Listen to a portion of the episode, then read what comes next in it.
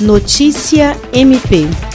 Desde o início, o Ministério Público do Estado do Acre tem sido incansável no acompanhamento das obras de construção dos hospitais de campanha de Rio Branco e Cruzeiro do Sul. A Procuradora-Geral de Justiça, Cátia Rejane de Araújo Rodrigues, acompanhou a entrega das etapas 1 e 2 de adaptação para atendimento ao Covid-19 no Instituto de Traumatologia e Ortopedia INTO e a entrega do Hospital de Campanha de Rio Branco. A inauguração foi feita pelo governador Gladson Cameli e contou com a presença do ministro da Saúde interino Eduardo Pazuello, da prefeita de Rio Branco Socorro Neri, do presidente da Assembleia Legislativa do Acre Nicolau Júnior, senadores e parlamentares da bancada do Acre. A unidade está anexada ao INTO e sua estrutura de mil metros quadrados conta com 100 novos leitos de enfermaria, além de posto de enfermagem, farmácia, entre outros espaços. A nova ala do INTO dispõe de 20 leitos de unidade de terapia intensiva UTI, voltados exclusivamente para atendimento aos pacientes graves da Covid-19. William Crespo para a Agência de Notícias do Ministério Público do Estado do Acre.